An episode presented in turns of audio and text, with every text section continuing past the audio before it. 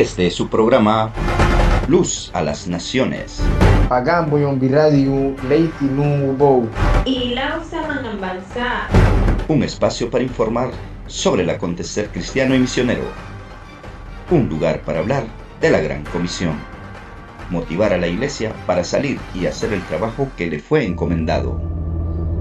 Ir y hacer discípulos. Apinik suyay pipanka ni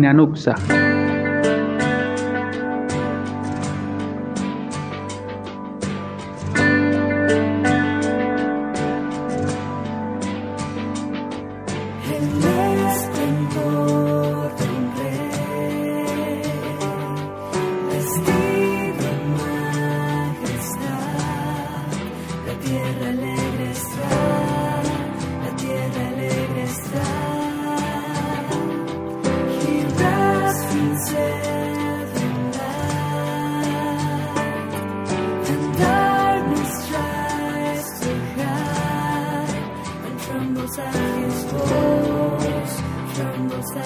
Oh.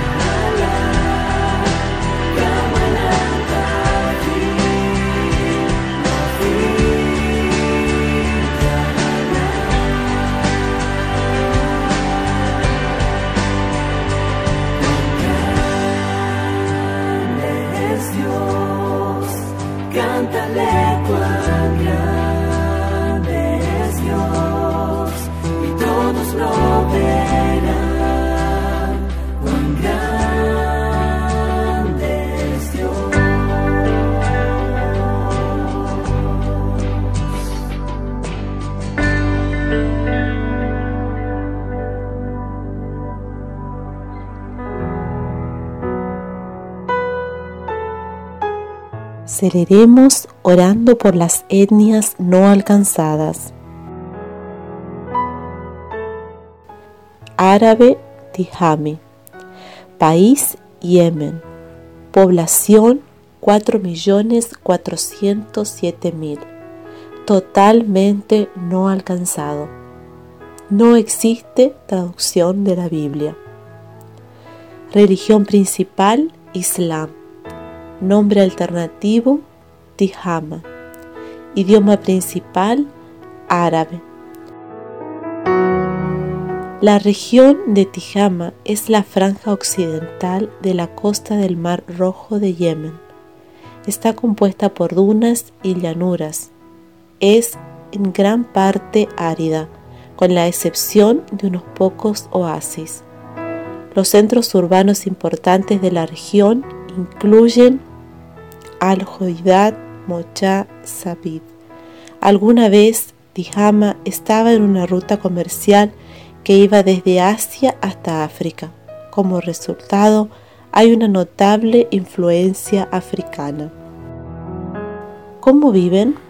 La mayoría de los tijami vive al día, ya que dependen de la agricultura y el mar para sus necesidades, y a menudo les falta recursos para que ellos y sus hijos coman bien. Además de la pobreza, el analfabetismo es uno de los problemas de los tijama. En algunas aldeas, la educación solo consiste en memorizar el Corán, el libro sagrado de los musulmanes. La cultura predominante en la Tijama se concentra en el Islam. ¿Qué necesitan? Puesto que las ciudades son los puntos de acceso más grandes, oremos para que las familias sean alcanzadas para Cristo en las ciudades, para luego llevar el Evangelio a otras aldeas, para compartir la verdad de la salvación. Se requiere sembrar la palabra de Dios ampliamente, como también mucho apoyo en oración, para que el Evangelio eche raíces y la iglesia crezca en esta etnia. Motivos de oración. Ora para que los Tijama reciban a misionero lo más pronto posible. Ora para que la gente de Tijama abrace al príncipe de paz, ya que un cambio de corazón es todo lo que puede traer paz duradera y esperanza a sus vidas. Ora para que Tijama esté libre de los operativos de Al Qaeda, como los que escaparon recientemente de una prisión. Ora para que Tijamis se vea obligado a abandonar a sus hogares y vivir en campamentos para que satisfagan sus necesidades físicas y espirituales. Ore para que aquellos desilusionados por todos los problemas en su país busquen hasta encontrar la verdad que los pueda hacer libres. Ore para que se complete la traducción de la Biblia en el idioma principal de este grupo de personas.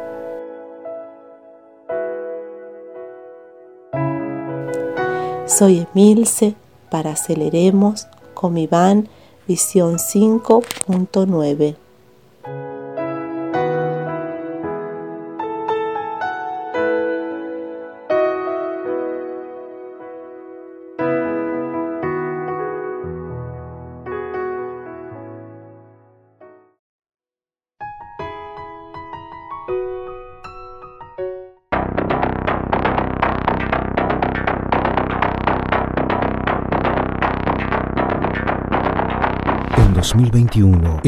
de cristianos perseguidos aumentó una vez más. Actualmente, al menos 340 millones de cristianos son perseguidos en todo el mundo. Esto representa mucho más que la población total de países como Brasil o Estados Unidos, y sin embargo, ellos permanecen invisibles y desconocidos para la mayoría. Ante esta realidad, Puertas Abiertas presenta la Lista Mundial de la Persecución 2021, un ranking que identifica los 50 países más hostiles para los cristianos. Países que ya sea a través de estructuras políticas o discriminación, pretenden sacudir a la iglesia local y eliminar el cristianismo de su historia. Autoridades, familias y comunidades enteras presionan a los cristianos para que se rindan y desaparezcan.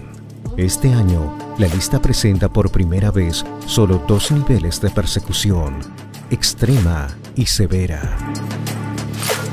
La pandemia ha aumentado la vulnerabilidad que los cristianos perseguidos enfrentan diariamente.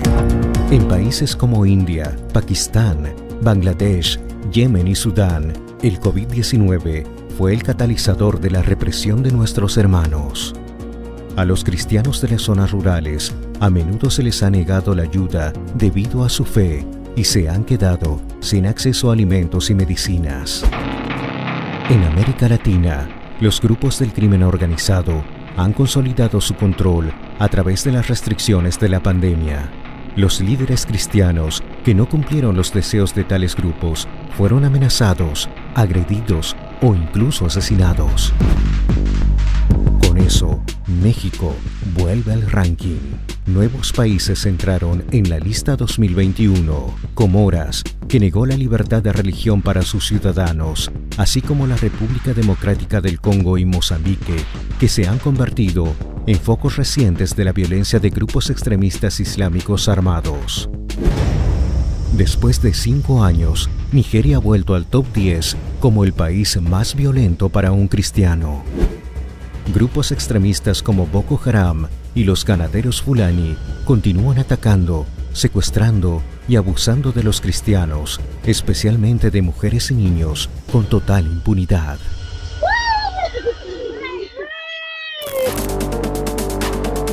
En China, por otro lado, el seguimiento y la vigilancia proviene del Estado.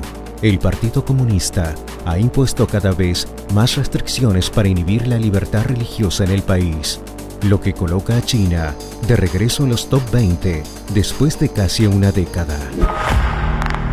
Corea del Norte permanece en el primer lugar en el ranking por 20 años consecutivos. Con el aumento del adoctrinamiento de niños y adolescentes, los padres tienen miedo de revelar su fe a sus hijos. Al ser descubiertos, pueden ser enviados a campos de trabajos forzados o incluso asesinados junto con su familia. Hay muchos otros países en esta lista y para ellos la persecución no cesa. Pero la luz de Cristo brilla entre los suyos y el Evangelio también.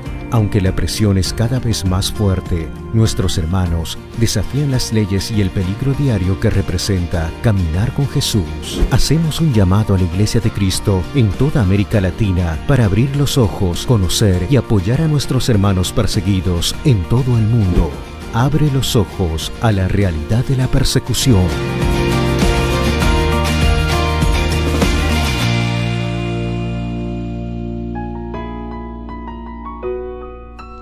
Presentamos el tema de este día.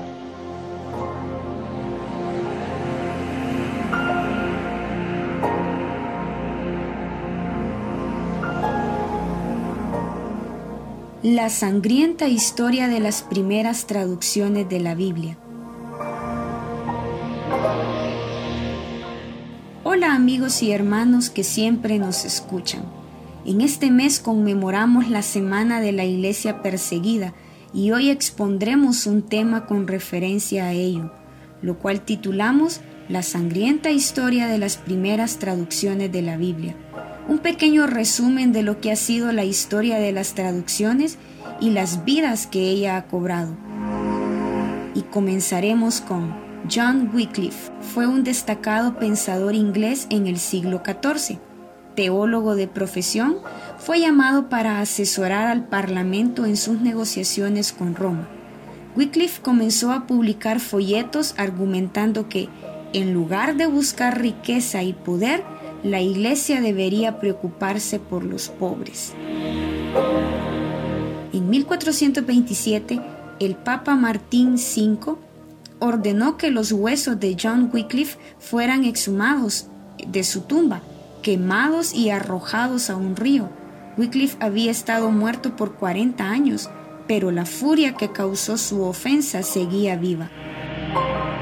Fue acusado de herejía y puesto bajo arresto domiciliario y más tarde se vio obligado a retirarse de su puesto como maestro del colegio Balliol Oxford. Wycliffe creía firmemente que la Biblia debería estar disponible para todos veía la alfabetización como la clave para la emancipación de los pobres. Aunque partes de la Biblia se habían traducido previamente al inglés, todavía no había una traducción completa. La gente común que no hablaba latín no podía leer, solo podía aprender del clero, y gran parte de los que creían saber, sus ideas eran como el fuego del infierno y el purgatorio, ni siquiera formaban parte de las escrituras. Así que, con la ayuda de sus asistentes, Wycliffe produjo una Biblia en inglés durante un periodo de 13 años a partir de 1382. Era inevitable que esto produjera una reacción violenta. En 1391, antes de que se completara la traducción de la Biblia, se presentó un proyecto de ley ante el Parlamento para prohibir la Biblia en inglés y encarcelar a cualquiera que poseyera una copia. El proyecto de ley no fue aprobado. John de Gaunt se encargó de eso en el Parlamento, pero la Iglesia Católica Romana reanudó su persecución contra Wycliffe, a pesar de que había muerto hacía siete años en 1384. Sin otras alternativas, lo mejor que podían hacer era quemar sus huesos. Así fuera solo para asegurarse de que su lugar de descanso no fuera venerado. Juan Hus, en 1402, el sacerdote checo recién ordenado, Jan Hus, fue designado a un púlpito en Praga para ministrar en la iglesia. Inspirado por los escritos de Wycliffe, que ahora circulaban en Europa, Hus usó su púlpito para hacer campaña en favor de una reforma administrativa y contra la corrupción de la iglesia. Al igual que Wycliffe, Hus creía que la reforma social solo podía lograrse mediante la alfabetización. Darle a la gente una Biblia escrita en el idioma checo en lugar de latín era un imperativo. John Huss reunió a un equipo de eruditos y en 1416 apareció la primera Biblia checa. Fue un desafío directo para aquellos a quienes llamó los discípulos del anticristo y la consecuencia era previsible. Huss fue arrestado por herejía. El juicio de Juan Huss, que tuvo lugar en la ciudad de Constanza, es uno de los más espectaculares de la historia fue más parecido a un carnaval. Casi todos los peces gordos de Europa asistieron. Llegó un arzobispo con 600 caballos, 700 prostitutas ofrecieron sus servicios, 500 personas se ahogaron en el lago y el Papa se cayó de su carruaje y aterrizó en un montón de nieve. El condenado fue quemado en la hoguera. William Tyndale en lo que respecta a la Biblia en inglés, el traductor de más alto perfil que perdió la vida por ese crimen fue William Tyndale. Corría el siglo XVI y Enrique VIII estaba en el trono. La traducción de Wycliffe aún estaba prohibida, y aunque las copias de los manuscritos estaban disponibles en el mercado negro, eran difíciles de encontrar y costosas de adquirir. La mayoría de las personas todavía no tenían idea de lo que realmente decía la Biblia, pero la impresión en papel se estaba convirtiendo en algo más común y Tyndale pensó que era el momento adecuado para una traducción accesible y actualizada. Sabía que podía crear una. Todo lo que necesitaba era la financiación y la bendición de la iglesia. No obstante, rápidamente se dio cuenta de que nadie en Londres estaba dispuesto a ayudarlo, ni siquiera su amigo, el obispo de Londres, Tunstall. La política de la iglesia se aseguró de eso. El clima religioso parecía menos opresivo en Alemania. Lutero ya había traducido la Biblia al alemán.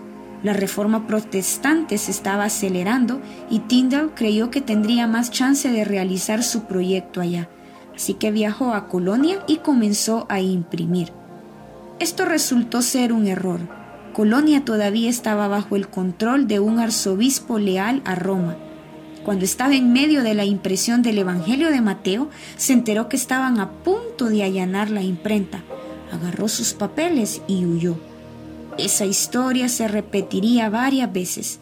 Tyndall pasó los años siguientes esquivando espías ingleses y agentes romanos, pero logró completar su Biblia y las copias pronto inundaron Inglaterra, ilegalmente, por supuesto.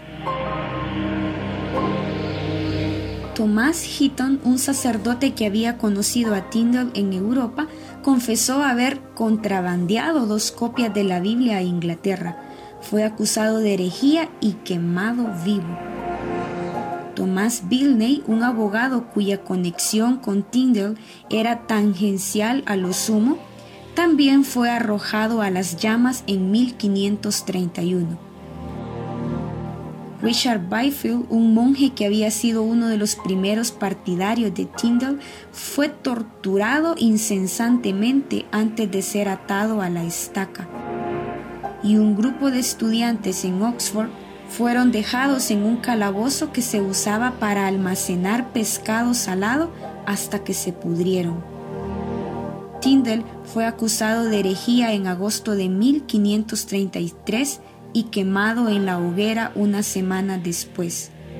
Nadie relacionado con Tyndall o su traducción estaba a salvo. En el siglo XVI fue de lejos la época más sangrienta para los traductores de la Biblia. Pero las traducciones de la Biblia siempre han generado emociones fuertes y continúan haciéndolo. Los traductores de la Biblia todavía están siendo asesinados, no necesariamente por el hecho de traducir la Biblia, sino por ser una de las cosas que hacemos los misioneros cristianos. En 1993, Edmond Fabian fue asesinado en Papúa Nueva Guinea por un hombre local que lo había estado ayudando a traducir la Biblia. En marzo de 2016, cuatro traductores de la Biblia que trabajaban para una organización evangélica estadounidense fueron asesinados por militares en un lugar no revelado en el Medio Oriente.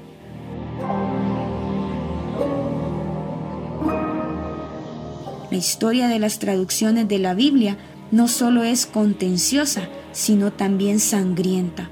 Con muchos de los que se atrevieron a traducirla terminaron ardiendo en la hoguera. De los casi 7.000 idiomas que hay en el mundo, la Biblia aún no ha sido traducida en 2.000 de ellos, siendo millones las personas que no tienen el privilegio de tenerla en el lenguaje que habla a sus corazones. Dios nos ha dado una hermosa promesa en la Biblia. Nos dice que podemos orar a favor de la gente sin Biblia con plena confianza de que Él nos oirá y nos responderá. Y esta es la confianza que tenemos en Él, que si pedimos alguna cosa conforme a su voluntad, Él nos oye.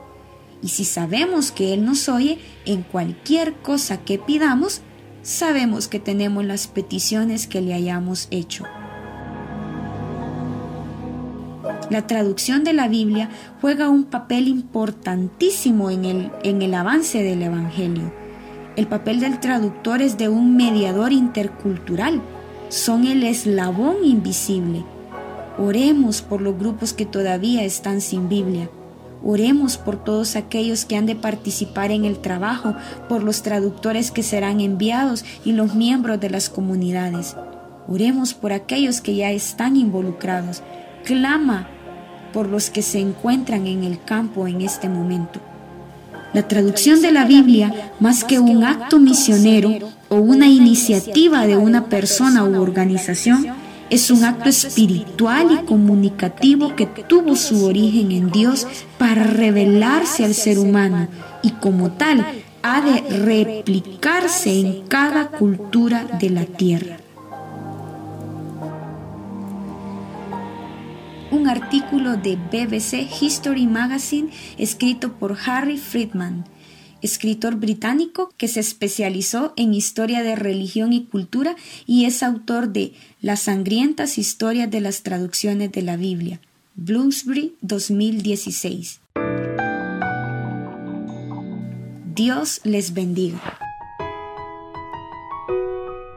Recuerde, una manera de aportar a la gran comisión es orar. Orar por aquellos que están en el campo misionero y tienen que pasar por diferentes pruebas. Nuestro programa Luz a las Naciones ya está disponible en la plataforma de podcast. Puede escucharnos en Spotify y Google Podcast. Búsquenos como Luz a las Naciones Jalel Radio. Comparta con sus contactos nuestro link y visite nuestra página web. Nuestra programación está diseñada para diferentes gustos y contenido edificante. Transmisión las 24 horas. Gracias por tu sintonía. Te invitamos a descargar nuestra aplicación para Android o Apple. Búscanos como Jalel Radio en App Store o en Play Store y continúa disfrutando de nuestra programación.